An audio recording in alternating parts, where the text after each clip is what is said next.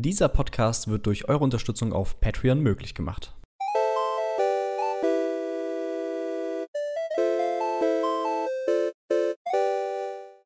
Hallo und herzlich willkommen beim Blaze to Be. Ich bin der Dimi, auch bekannt als die 76 Blaze. Und heute reden wir über ein Thema, das, das mir sehr am Herzen liegt, und zwar Crash Bandicoot. Crash Bandicoot, ein, ein Spiel, was so jedem PlayStation-Kind ein, ein Begriff sein sollte, könnte und müsste. Zumindest, wenn man ansatzweise Interesse an Jump'n'Runs gehabt hat. Aber um auf den, den ersten Teil natürlich erstmal zu kommen, Crash Bandicoot 1 damals für die, für die ähm, PlayStation kam 96 raus von, von Naughty Dog und was eben viele heutzutage vielleicht gar nicht mehr wissen, Crash Bandicoot war damals so das, das Maskottchen der, der PlayStation und sollte so als direkter Konkurrent zu Nintendos äh, Mario stehen, weil Mario natürlich alles dominiert hat, was also erstmal Jump'n'Run per se angeht und halt eben dann auch mit dem N64 ähm, die, ja, den, den 3D-Plattformer, der dann relativ neu im äh, Jahr da war. Und da müssen wir gar nicht groß drüber reden, dass äh, Mario 64, was die alles aus dem, aus dem Stegreif geschafft haben, ähm, 3D Jump-and-Runs zu auf Konsole direkt so gut rauszubringen, ohne Vorlage nichts, dass du einfach dein, dein, dein Franchise nimmst und auf die neue Konsolengeneration bringst und du so ein hammerhartes, so, so, so ein Brett rausbringst, ist einfach der Wahnsinn. Während Crash Bandicoot 1 dann auch ähm, auf der PS1 dann 96 rauskam und eben auch ein sogenanntes 3D Jump and Run war oder ist, nur ziemlich lin äh, linear. Also bei, während du bei Mario 64 eben die Möglichkeit hast, ein bisschen freier dein, ähm, dein, dein, dein Spieldurchlauf zu, zu kreieren, was, was Level angeht. Sprich, du kannst äh, erstmal in das Level gehen, dann gehst du in das. Oh, oh nee, komm, hole ich mir nochmal einen Stern dort. Ähm, Im Gegensatz dazu war eben Crash Bandicoot sehr linear. Was Crash Bandicoot äh, so ein bisschen, ich würde schon fast sagen, ausgezeichnet hat, war also nicht nur das, das direkte gute Verhalten der, der Figur, Du hast also immer absolute Kontrolle gehabt. Du konntest super präzise äh, Sprünge nehmen und ähm, das Problem war sogar am Anfang, bei der PS1 gab es ja erstmal noch den Stick gar nicht. Und dann musst du eben mit dem Steuerkreuz spielen. Was ja schon ein großer Unterschied ist. Aber wie gesagt, dennoch war das alles ziemlich gut äh, steuerbar, schon auch ohne den Stick. Und ähm, ja, ne, neben der Linearität hat Crash Bandicoot eben ausgezeichnet, dass es so ein knüppelhartes Spiel ist, das dir niemals verzeiht. Ähm, Crash Bandicoot hat aber auch dadurch irgendwie den Reiz aufgebaut, zumindest bei mir. Neben der, neben der Figur, die können wir mal, oder kann ich mal jetzt eben ausführen. Crash Bandicoot ist ein äh, Beuteldachs. Ich dachte früher immer, es ist ein Fuchs als Kind. Ich dachte wirklich immer, es ist ein Fuchs. Aber Crash Bandicoot ist ein, ein Beuteldachs und im Prinzip ist es so, dass Dr. Neocortex, der Bösewicht, die Welt erobern will und dann gibt es eben die sogenannten Kristalle, die verteilt sind und äh, die möchte er eben haben, da diese Kristalle einfach irgendwie eine Energiequelle sind für seine krasse Waffe oder so. Irgendwie in die Richtung. Ist eigentlich total irrelevant, die Geschichte, man kennt's. Ach nee, aber im ersten Teil war das ja aber auch ganz anders, fällt mir gerade auf. Das war ja dann mit den Kristallen erst im zweiten Teil und ähm, im dritten Teil gab es eine ähnliche Geschichte. Aber um das nochmal ausführlich äh, zu Ende zu bringen, im ersten Teil war es ja so, dass Crash Bandicoot durch diesen Strahl von äh, Cortex irgendwie zu einem intelligenten Wesen äh, verwandelt worden ist im Prinzip. Und Cortex dann irgendwie äh, seine, seine Freundin oder seine geliebte Torna Bandicoot eben in Gefangenschaft genommen hat und Crash Bandicoot wollte die eben retten. Das ist die simple Geschichte. Es, äh, es ist charmant gemacht. Die Cutscenes fand ich immer super. Wie gesagt, ich auch vom, wenn man sich auch das Artwork anschaut, der PS1-Disc, äh, so das Cover, es hat mir hat früher auch immer sehr ansprechend gewesen für mich, wie ich finde. Mir hat es immer sehr, sehr gefallen. Und wie gesagt, neben dem Helden Crash Bandicoot fand ich halt auch alle Charaktere äh, an sich sehr sympathisch. Also von, von, dem, von den Zeichnungen her, vom, vom ich nenne es jetzt mal, wie die Charaktere geschrieben sind. ja, aber ähm, Crash Bandicoot hat jetzt natürlich storymäßig äh, ist es da ungefähr auf, auf Mario-Level, würde ich sagen. Was Crash Bandicoot ähm, kann, ist im ersten Teil nicht viel. Crash Bandicoot kann im Prinzip im ersten Teil laufen, springen und ähm, seinen Turbodreher machen.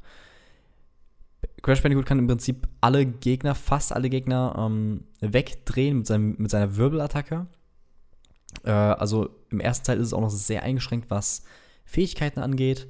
Das kam dann erst äh, später dazu. Doch das hat es auch so ein bisschen reduziert auf die auf puren Skill, sage ich mal, und pu pures Jump and Run und die Level waren sauschwer, es gab sau viel zu entdecken.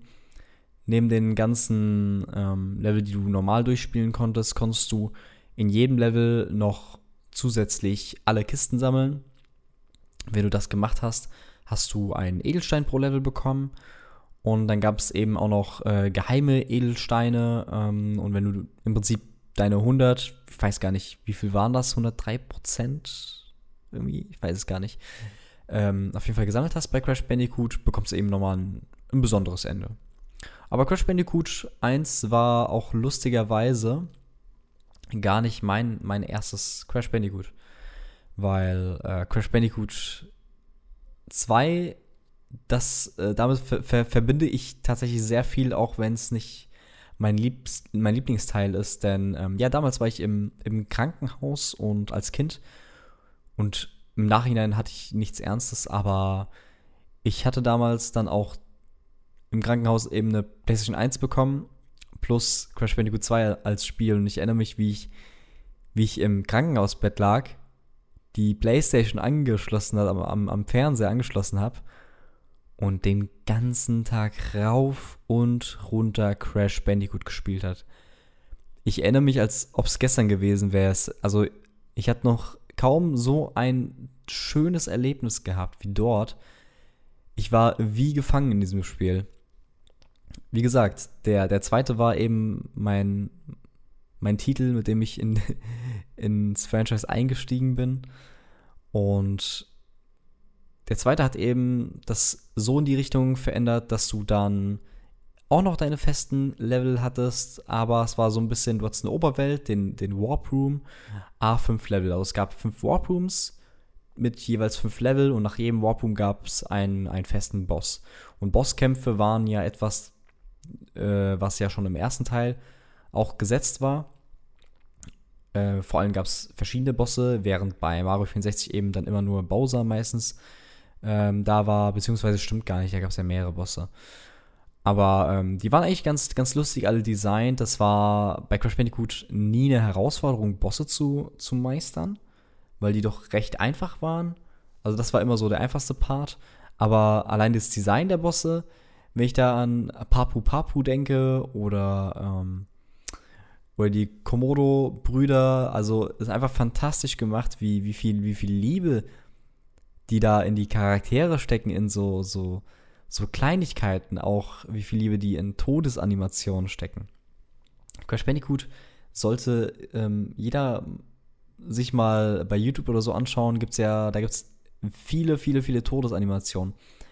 Egal wie Crash stirbt, äh, durch welchen Gegner, durch, also durch alle Gegner gibt es, ähm, bei allen Gegnern gibt es eine, eine unterschiedliche Todesanimation, die dann sehr, sehr schön ist. Und auch sehr lustig. Und dass man sich da so die Mühe gemacht hat und gesagt hat, ey, da machen wir jetzt, äh, da belohnen wir den Spieler noch zumindest mit einer schönen Animation. Finde ich, fand ich immer richtig, richtig cool.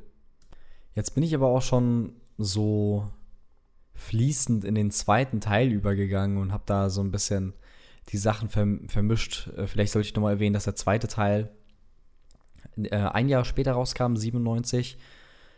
Crash Bandicoot 2 Cortex Strikes Back und da war es eben auch schon so mit der, mit der Kristallgeschichte eben.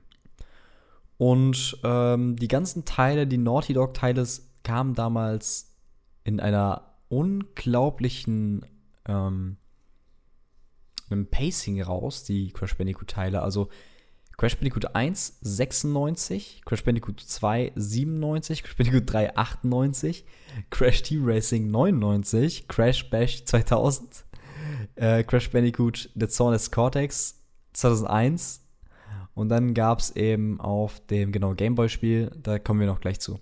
Aber ein unglaubliches Pacing. Man muss auch sagen, dass nicht alle Spiele dann von Naughty Dog entwickelt worden waren.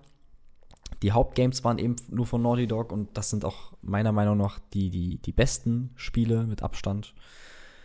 Und Crash Bandicoot 2 hatte eben neben ein paar Fähigkeiten, die dazu geaddet worden sind, wie der, wie der Bauchplatscher, noch ein bisschen mehr Abwechslung drin. Du hattest äh, im Leveldesign mehr Abwechslung drin, es war per se ein bisschen schöner und du hattest noch viel mehr Geheimnisse, was, was Level anging. Du konntest dich noch weiter austoben. Du hattest äh, besondere Bosskämpfe oder Abschnitte mit einem Jetpack zum Beispiel, die jetzt nicht besonders gut waren, aber wo man sagen kann, okay, die haben zumindest mal was ausprobiert. Oder zum Beispiel das, das Bienenlevel im vierten Warp Room, meine ich, äh, wo du dann eben auch in den Untergrund äh, dich reindrehen kannst. Und ähm, da hat man eben noch ein paar Elemente genommen. Man hat das Crash Bandicoot-Konzept genommen, nochmal verfeinert, die Steuerung nochmal auf ein, ja, ein bisschen hier und da verbessert. Du hattest dann auch den Stick, den du äh, ordentlich nutzen konntest bei Crash 2. Und für mich hat das sehr, also extrem viel richtig gemacht. Für mich war es das Spiel damals, das Jump and Run. Und was, äh, wenn du Crash, Crash Bandicoot 1 Fan bist, dann wirst du halt als Kind damals äh, nicht um den zweiten Teil herumgekommen sein und der eben auch genauso viel oder noch mehr richtig gemacht hat als der erste. Wie ich schon vorhin erwähnt habe, kam dann 98 Crash Bandicoot 3 Warped raus. Crash Bandicoot 3 Warped, so dass das, das letzte Spiel der Trilogie, die sollte die Trilogie abschließen. Nein, auch das letzte Jump'n'Run der, der Jungs von Naughty Dog, was Crash Bandicoot angeht. Und ich weiß nicht mehr, wie ich mein, wie mein Erstkontakt war zu Crash Bandicoot 3 Warped oder wie ich das Spiel bekommen habe. Ich habe es hier auch liegen, gerade neben. Also hier 1 und 3 habe ich hier liegen und 2 ist mir damals leider kaputt gegangen und habe es irgendwann weggeworfen. Aber die CD war nicht mehr lesbar. Auf jeden Fall war Crash Bandicoot 3 irgendwie immer mein Lieblingsspiel, aber es hatte auch ein paar Level, die ich absolut gehasst habe. Also das waren wirklich meine absoluten Hasslevel aller Crash Bandicoot-Spiele. Ähm, Crash Bandicoot 3 hat im Prinzip genau wie 2 nochmal die Formel genommen und perfektioniert, aber noch ein bisschen, bisschen äh, mehr Gimmicks dazu geaddet. Du hattest immer noch den, den Warp Room, fünf, fünf Räume, a fünf Level mit immer jeweils einem Boss. Und auch so Sachen wie Geheimnisse, Geheimlevel, da gab es extrem viele von in Crash Bandicoot 3 und extrem viele, die man so nie finden würde. Wie zum Beispiel im ähm, dritten Warp Room Motorradlevel, dass du, dass du das Schild umfährst und in einem Geheimlevel, also du fährst einfach irgendein random Schild um und bist an einem geheimen Level, was riesig ist. Und äh, so, neben diesen Sachen hat Crash Bandicoot 3 wohl am meisten ähm, ausgemacht, dass es extrem viele Fähigkeiten gab. Nach jedem Boss hast du eine Fähigkeit gelernt, sprich dann irgendwie sei es, sei es der Doppelsprung, der super nützlich war, dann sei es ein Raketenwerfer, wo du noch mal ein bisschen experimentieren konntest, was ganz lustig war äh, sei es ganz am Ende das Sprinten, das du gebraucht hast, um die Level auf Zeit zu machen, denn es gab ja dann auch Relikte, die du sammeln konntest. Also sammeln, sammeln, sammeln ist in Crash Bandicoot auch immer größer geworden und in 3 hat es mir auch sehr viel Spaß gemacht, aber es ist auch immer ein Krampf, alles gesammelt zu bekommen. Aber in Crash Bandicoot 3 hat mich immer die, die Abwechslung, die du so noch nie hattest, am meisten gefreut und am meisten gestört. Ist eigentlich irgendwie paradox, aber du hast richtig coole, neben den Jump-and-Run-Level, die halt dann oh, mir teilweise schon ein bisschen zu wenig waren, gefühlt. weil man doch in 3 sehr viel ausprobiert hatte, sei es Motorradlevel, die immer ganz cool waren, oder zum Beispiel ähm, konntest auch Coco spielen, die Schwester von Crash Bandicoot. Und mit Coco konntest du eben verschiedene Missionen machen, die Crash nicht betreten konnte, wie zum Beispiel Jetski-Level oder die Reit-Level mit dem kleinen Tiger, die ich ganz cool fand, aber zum Beispiel die Jetski-Level, da gibt es echt schlimme Sachen. Und dann die auch noch auf Zeit zu machen, ist so ein Krampf. Plus das, also das Allerschlimmste, was uns Crash Bandicoot 3 gebracht hat, wo ich mir heutzutage denke, Leute, lasst das raus und dann haben wir alle viel mehr Spaß, sind Unterwasserlevel. Das ist so eine Qual, diese Unterwasserlevel dann auch auf Zeit zu machen. Es ist nicht besonders, ja, es ist, ich weiß nicht, ob ich es schwierig, als schwierig betiteln würde. Es ist einfach nervig. So, das war immer mein größter Kritikpunkt an Crash 3, die Unterwasserlevel. Ähm, man hat viel ausprobiert, das fand ich halt cool. Auch Bossfights gab es viele verschiedene Sachen. Aber zumindest die hätten sie meiner Meinung nach äh, rausnehmen können.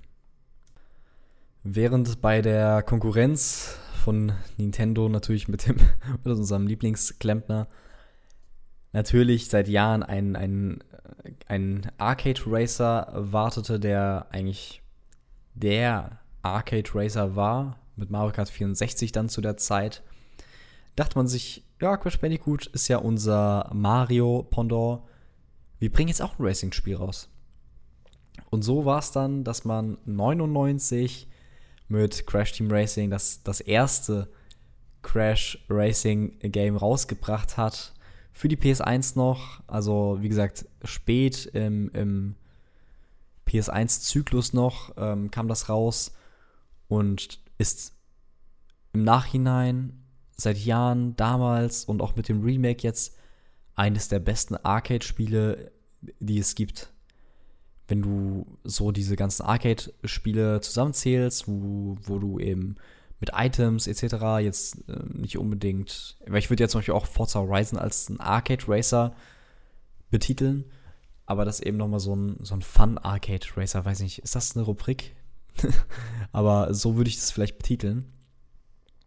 Damals waren ja eben so Sachen wie Mario Kart 64, Diddy Kong Racing, was ganz groß war, und dann eben auch Crash Team Racing. So die drei großen Sachen. Und Crash Team Racing hat für mich einfach so viel gut gemacht. Du konntest endlich die ganzen Crash-Charaktere lenken. Also neben Crash Bandicoot konntest du insgesamt acht Charaktere lenken. Das war Crash, das war Coco, um, ähm, Cortex, Dingo Dial, um, um, um, Tiggy, äh, der, der Tiny Tiger, der normale Tiger, der, der, der, ähm, der Eisbär und noch einer. Ach genau, dieser Professor. Ähm, Habe ich gerade nicht im Kopf. Aber auf jeden Fall hast du acht Charaktere, die alle ein, ja, gewisse äh, andere Stats hatten. Die wurden dann auch wirklich angezeigt, im Gegensatz zu Mario 64, wo ich das als Kind nie gerafft habe, dass, dass Bowser mehr Speed hat, mehr Gewicht, aber weniger Handling und sowas, habe ich einfach jemand genommen, auf den ich Bock hatte. Das wurde da direkt angezeigt, war super cool, auch alles grafisch eine Bombe damals, eine Bombe war das damals, wirklich. Und Crash Team Racing hat so ein bisschen die Tugenden der Jump'n'Runs genommen, was Sammeln anging. Die haben so ein bisschen die Elemente dort eingebaut. Du hast auch eine offene, begehbare Welt mit so ein bisschen Diddy Kong Racing Style, also wirklich genau so. Kann man so, ja doch, kann man so sagen. Eins zu eins eigentlich wie Diddy Kong Racing. Ähm, eine sehr charmante Welt, wo, wo ich mich immer sehr gerne aufgehalten habe. Und du hast halt eben so viel dort anstellen können, neben den normalen Races. Konntest du die Dinge auf Zeit spielen nochmal, du konntest Relikte sammeln, du konntest Du konntest, konntest Kisten sammeln. Es gab verschiedene Challenges mit ähm, CT, CTA-Buchstaben, äh, die die Leute jetzt vielleicht noch kennen. Der ein oder andere auch vielleicht vom, vom Remake, was sehr fantastisch war. Und Crash Team Racing hat eigentlich die bekannte Formel genommen und es wirklich meiner Meinung nach perfekt hinbekommen. Ich liebe die Strecken heutzutage immer noch. Es sind jetzt nicht die, ja, man, man muss sie nicht mögen, die Strecken. Aber gerade was so Design angeht, was das Abkürzung angeht, gab es da schon sehr viel coolen Stuff. Und das viel einfach in dieser Zeit, wo, wo diese Arcade Racer eben noch so ein großes Ding waren und extrem gut funktioniert haben. Das hat mir damals sehr, sehr, sehr, sehr gefallen. Und wenn wir uns das so ein bisschen anschauen, ähm, hat PlayStation wirklich alles versucht. also Super Mario von der, von der Plattform irgendwie zu drängen. Die wollten wirklich ihren eigenen äh, Jump-Run-Held aufbauen, was du so gemerkt hast mit Nintendo hatten ähm, Super Mario 64 eben, dann kommt PlayStation, Crash Bandicoot ist so das, das, das Maskottchen der PlayStation, wir machen hier ein 3D äh, dann oh, die äh, müssen wir jetzt hier noch einen, einen Kart Racer machen, dann gab es natürlich auch die Mario Partys auf der N64 zum Beispiel und dann hat man auch irgendwann gesagt, Leute, lass uns doch mal auch so eine Art Mario Party machen. Und dann kam 2000 für die PlayStation 1 Crash Bash raus. Crash Bash sollte den, den Minispielkarren für die PS1 äh, im Prinzip, na, das ist auch falsch erwähnt, aber aus dem Dreck holen. Wobei, so will ich das gar nicht sagen. Das ist völlig übertrieben. Aber Crash Bash habe ich damals aktiv ähm, gespielt und auch zu Release direkt mitgenommen, weil ich spätestens nach, nach, nach meinem Erstkontakt eigentlich schon großer Crash-Fan war und seitdem immer noch bin. Und wenn man sich alles anschaut, finde ich schon, dass Crash eigentlich gut gepolished war immer. Also sehr gut gepolished immer. Auch die, die, ähm, das Team Racing, Crash Team Racing, auch mega gut gemacht. Und dann ähm, hattest du eben Crash Bash, wo du sagst, du hast so eine kleine Minispielsammlung, die richtig spaßig waren. Die waren super spaßig. Das waren leider nicht viele Spiele. Also das konnte nicht an, an die Konkurrenz so wirklich ähm, anknüpfen, was das angeht. Aber es hat eine, also wirklich so viel Laune gemacht. Nur leider muss man eben sagen, dass es vielleicht doch nicht so ganz gepolished war, wie, wie die vorherigen Teile. Es fühlte sich irgendwie irgendwie fühlt es sich nicht so krass wie ein Crash-Spiel an. Also macht ja auch Sinn, es ist halt ein ganz anderes Genre, man hat alles probiert.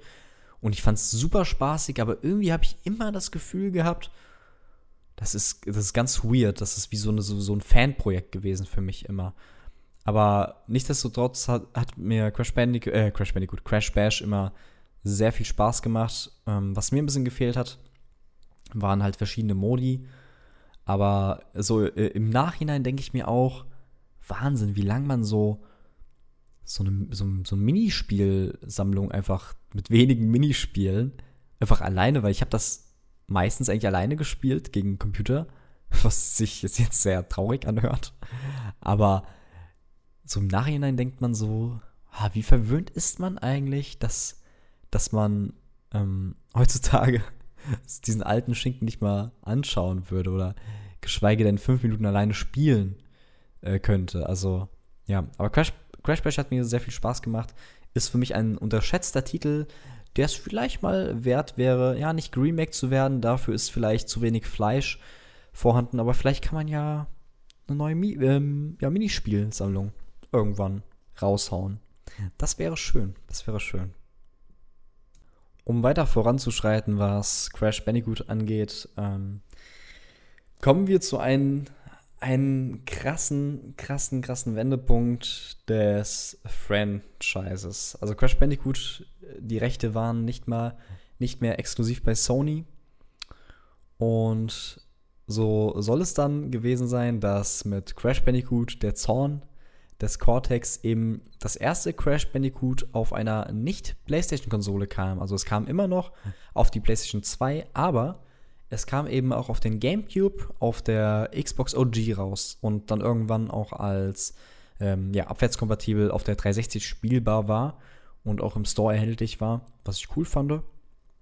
Aber Crash Bandicoot Zorn des Cortex äh, war schon so, da fing der ganze da fing das Übel an. Da fing das Übel richtig an. Dass die Marke so ein bisschen in den Bach runterging. Eigentlich im Prinzip mehr oder weniger nach den ersten drei Teilen und Crash Team Racing, ähm, vor allem nachdem Naughty Dog weg war, fing das Übel wirklich an. Es war per se kein schlechtes Spiel, Es hat sich sehr an die alten Titel gehalten, also 1 bis 3. Allerdings hatten wir dann eben für dieses Jump and Run ein anderes Entwicklerstudio gehabt. Und zwar hat an Crash Bandicoot Zornes Cortex äh, Traveler's Tale entwickelt, die dann eben den Jump Run gemacht haben, Multiplattform dieses Mal. Wie gesagt, es hat sich eben an, an Crash 1 bis 3 grundsätzlich gehalten, mehr oder weniger, aber vom Gameplay her war es sehr, sehr, sehr schwammig. Also es, die Figur war extrem träge. Also wirklich sehr träge im Vergleich zu den anderen Spielen. Du hattest nicht mehr so dieses direkte Gefühl, was du bei Crash hattest. Du konntest Crash selbst in der Luft immer, immer so, so, so direkt und schnell wie möglich lenken, wie es eigentlich, also es war perfekt. Und eben bei Zornes Cortex ist es eben so gewesen, dass es sehr, sehr, sehr träge war. Und ich finde, das hat das Spiel einiges kaputt gemacht. Ähm, grafisch war das Ganze ganz, ganz cool. Inhaltlich auch, ähm, was die Level anging, da gab es auch coole Level. Wie gesagt, das ist auch per se jetzt kein schlechtes Spiel. Es ist, oh, es ist echt schwierig, das irgendwie einzuordnen. Was mir halt gar nicht gefallen hat, waren die Bosskämpfe. Die waren unnötig komplex damals. Also irgendwie habe ich es damals aber nie gerafft, wirklich. Also der ein oder andere, da dachte mir, oh, ich habe keinen, also der macht mir auch einfach keinen Spaß. Es gab eins, zwei coole Sachen, wie zum Beispiel, du konntest in so, einem, in so einer Kugel ähm, durch Level äh, durch, durchgehen, so ein bisschen ähnlich wie bei Monkey Ball. Das hat mir immer sehr gefallen. Das fand ich richtig, richtig geil. Aber äh, sonst fand ich den, den Teil nur sehr mittelmäßig. Und das war eben auch so eine Zeit, damals, wann kam das raus? 2001 da, da kennst du dich auch noch nicht aus, was, was Entwicklerstudios und so angeht und was ist, äh, warum sind die nicht mehr dran? Welche, welchen Grund kann das und das haben? Und ich habe dann auch das Spiel recht spät erst entdeckt, so 2003, 2004 oder sowas. Auf der Xbox habe ich es dann gespielt und habe mich dann gewundert, hä, warum gibt es denn eigentlich Crash Bandicoot auf dieser Xbox, die jetzt neu, relativ neu ist, wo ich dann so Halo und so hatte. ähm, äh, gespielt habe bei Freunden, weil ich hatte die Xbox OG nie besessen. Und Crash Bandicoot Zornes Cortex habe ich dann auch nur bei, bei Kollegen gespielt und hatte es dann auch schlussendlich eigentlich nur auf der, auf der 360 dann irgendwann gekauft. Wobei, ich muss sagen, ich hätte Lust, mir das echt doch mal anzuschauen. Eigentlich schade, dass es noch nicht abwärts, obwohl, vielleicht ist es abwärtskompatibel für die Xbox One. Das müsste ich mal, müsste ich mal checken. Ansonsten könnt ihr mir das auch gerne ähm, schreiben über Instagram, Twitter oder so. Aber ja, da hätte ich mal Bock und dann da schaue ich, glaube ich, vielleicht demnächst mal rein. Im Zweifelsfall packe ich mal meine 360 wieder aus. Crash Bandicoot Zornes Cortex hat dann aber auch so ein bisschen das, das Ende für mich markiert, was, was das Franchise angeht, zumindest bis 2017, 18, äh, bis das Remake rauskam. Da kommen wir aber am Ende nochmal ganz kurz zu. Aber nachdem Zornes Cortex rausgekommen ist und ich so semi ähm, überwältigt war und dann auch irgendwann gerafft habe, dass das ein anderes Entwicklerstudio ist, die Rechte sind nicht bei Sony, Naughty Dog macht das gar nicht mehr, habe ich eigentlich wenig bis gar nichts gespielt. Es kamen dann Sachen raus wie Crash Bandicoot XS, was ein Side-Scroll Jump and Run für den Game Boy Advance war, was eigentlich ganz lustig aussieht, aber mich nie gereizt hat. Ähm, dann gab es ein weiteres Kartspiel, Crash Nitro Kart, habe ich auch nicht gespielt. Es gab eben, was aber, man muss aber sagen, ich habe von einigen Leuten Gutes gehört, aber da bin ich ehrlich gesagt irgendwie doch ein bisschen skeptisch. Wobei, ähm, ja, ich habe es wirklich nicht gespielt und habe eigentlich doch viel Gutes gehört, deswegen kann es eigentlich vielleicht gar nicht so schlecht sein. Ähm, neben, ja, 2004 kam dann Crash Transanity raus für die PS2 noch und die Xbox. Das habe ich äh, damals auch bei einem Kumpel angespielt, weil ich, wie gesagt, die Xbox nie hatte. Ich hatte einen PS2, aber habe das Spiel dann nicht gekauft. Keine Ahnung, es war dann irgendwie nicht mehr so in meinem, meinem Umfeld, in meinem Radar. Und ich finde es richtig schlimm. Also es ist ja, also erstmal der, der, der Look ist schrecklich, wie ich finde. Schrecklich. Es sieht richtig, richtig billig aus. Es ist wirklich so, es hat halt Open World Anleihen es ist, ging also wirklich mehr auf Open World und die Steuerung war so schwammig und schlecht wie nie. Das ist eine eine schwammige Scheiße gewesen, wenn, wenn ich das so sagen darf. Meine Güte. Also, dass du Crash Bandicoot, so ein geiles Jump'n'Run-Franchise von damals, so in den Dreck ziehst. Huiuiui. Huiuiui. Wobei es gibt halt immer noch Fans von Twinsanity, deswegen will ich das auch gar nicht absprechen, dass das vielleicht irgendwo ähm, vom, vom äh, Ding ganz lustig war, von, von der Geschichte, weil da gab es lustige Cutscenes eigentlich, ähm, die ganz cool waren. Das haben sie beibehalten, so ein bisschen das, das Flapsige, dass man sich auch nicht so ganz ernst nimmt und so, aber was.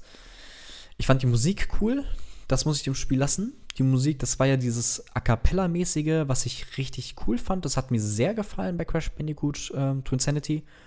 Aber, ähm, hm, ja, der Rest ist halt, wenn für mich halt das Gameplay nicht stimmt, das ist halt schon mal alles. Da kann die Musik noch so gut sein, da kann, können lustige Cutscenes sein. Das war für mich kein Crash Bandicoot mehr. Und mich hat es einfach nicht gezogen. Ja, es, es, tut mir leid für alle Crash Twinsanity-Fans. Es, es gibt da draußen einige, ich weiß das. Ich kenne viele, die das Spiel auch mögen, deswegen ähm, will ich das auch gar nicht jetzt so in den Dreck ziehen, wie ich es gemacht habe. Aber naja. Außerdem gab es dann noch Crash Bandicoot Fusion für den GBA habe ich nicht gespielt und Crash Tag Team Racing natürlich auch für PS2, GameCube, Xbox und PSP. Also neben dem Game Boy dann die, das PlayStation Pendant, PlayStation Game Boy, kam dann nochmal Crash ähm, Tag Team Racing raus, was ich auch nicht gespielt habe, aber auch eigentlich sehr viel Gutes gehört habe. Aber das, das kommt so in, die, in dieselbe Schiene, glaube ich, rein wie das äh, Crash Nitro Kart. Und ich habe auch das Gefühl, dass das Leute immer verwechseln und ich auch immer verwechsel, weil das beides irgendwie PS2-Ära sind und zwei Titel und das ist irgendwie, ja, Crash Nitro Kart, Crash Tag Team Race, das hört sich ja fast gleich an. Das ist so dieser, dieser, ich möchte schon fast sagen, 0815-Name. Ja. Man mag es nicht glauben, nach, äh, nach so Sachen wie Crash, Twinsanity, ist dann der Karren komplett abgestürzt. Dann dachte ich mir, holy shit, also jetzt, jetzt schäme ich mich langsam für, für Crash. Und dann kam nämlich eben 2008, äh, Entschuldigung, 2007 und dann 2008 Crash of the Titans und Crash Herrscher der Mutanten raus. Was, also, Twinsanity hatte schon nicht mehr viel mit, doch eigentlich schon, ist okay, Twinsanity akzeptiere ich als Crash-Spiel, aber das hatte dann nichts mehr mit Crash zu tun.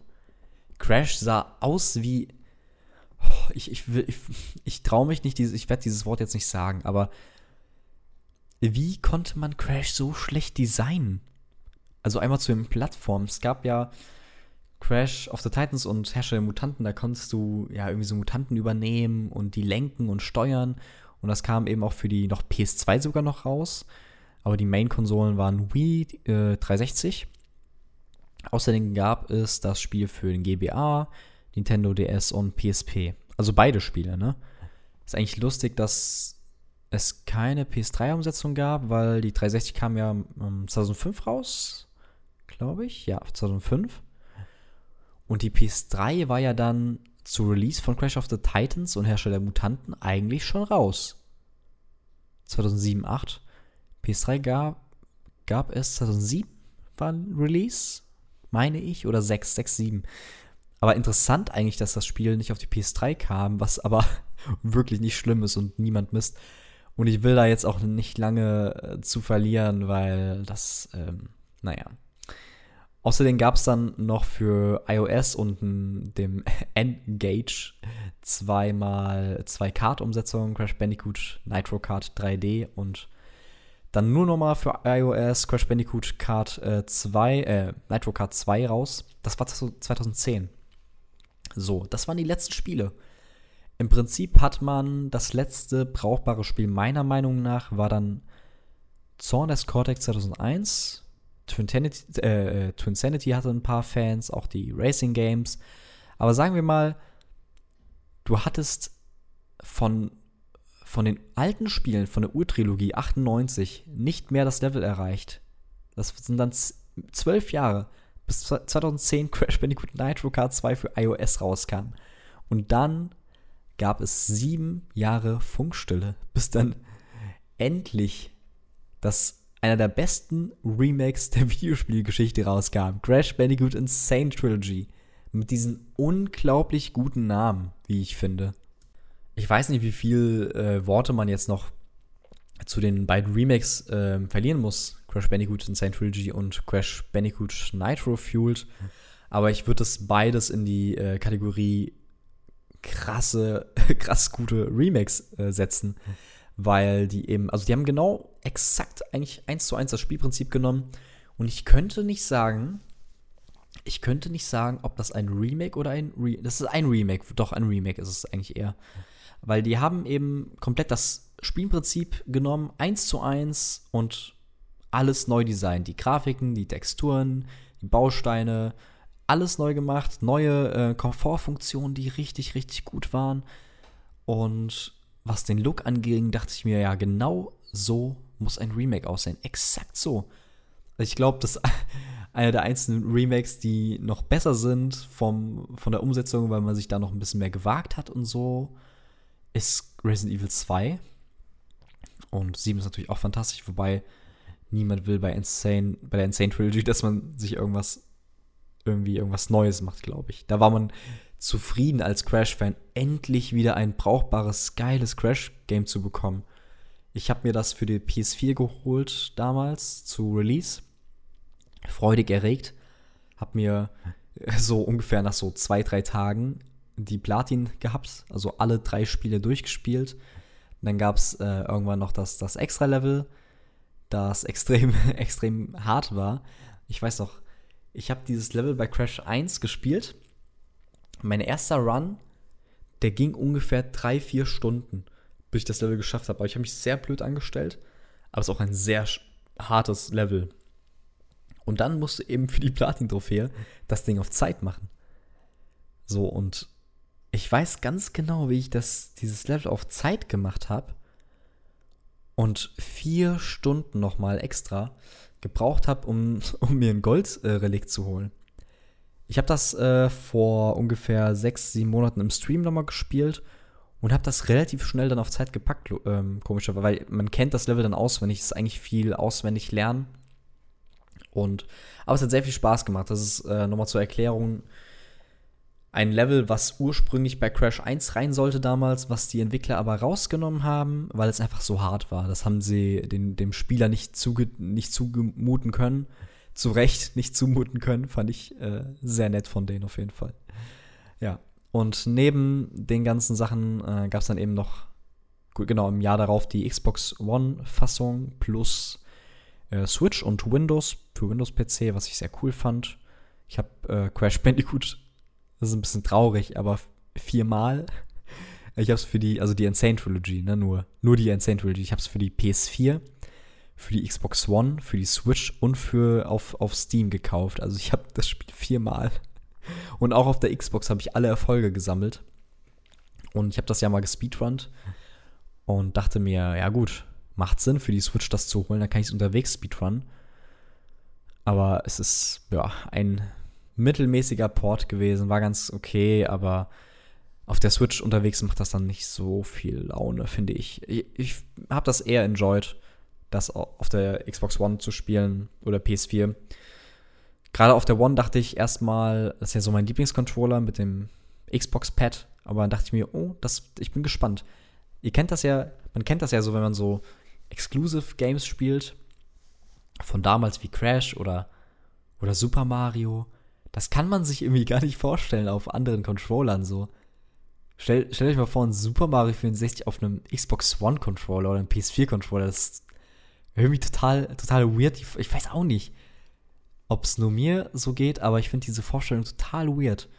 Ja, aber im Endeffekt muss ich sagen, ähm, war das eigentlich super gut umgesetzt und die beste, die beste Plattform meiner Meinung nach Crash Bandicoot Insane Trilogy zu spielen. Genau wie ähm, Nitro Fuel, weil ich auch gespeedrunnt habe und sogar relativ gut war da. Im Vergleich zu Crash Bandicoot 3 bei Nitro Fuel war ich recht gut was Speedrun angeht. Da habe ich auch alles, mehr, alles, genau, alle Erfolge gesammelt, hat mir sehr viel Spaß gemacht, habe da aber nur die Xbox-Version im Vergleich zur Insane Trilogy, wo ich noch alle Versionen habe. Ja. Ja, und da haben wir, würde ich sagen, soweit alle Crash-Spiele durchgekaut, die es gibt, die es gab. Manche mehr, manche weniger. Ich zähle mal 1, 2, 3, 4, 5, 6, 7, 8, 9, 10, 11, 13, 14, 15, 16, 17, 18, 19, 20, 21, 22 Spiele.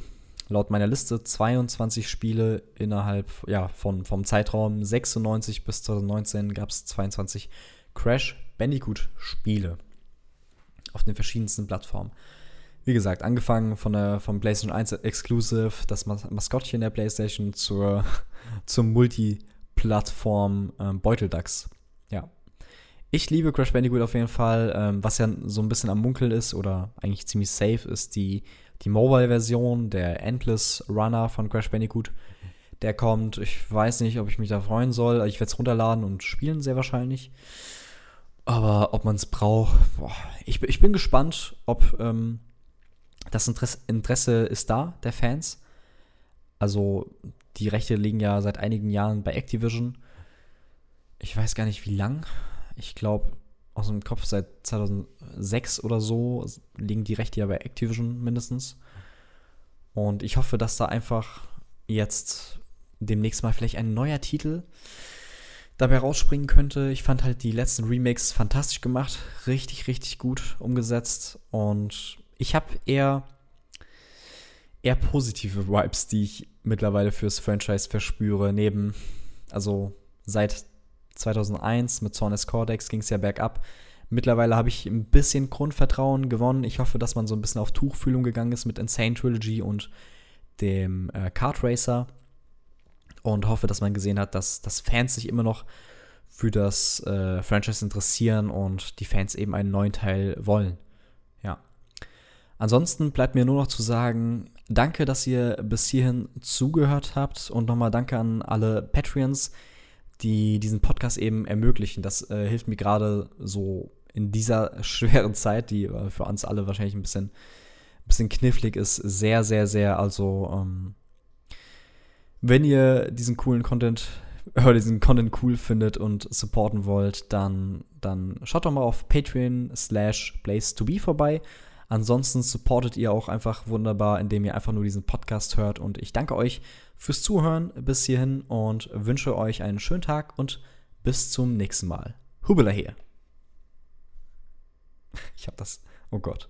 Das, das war die beste Abmod ever.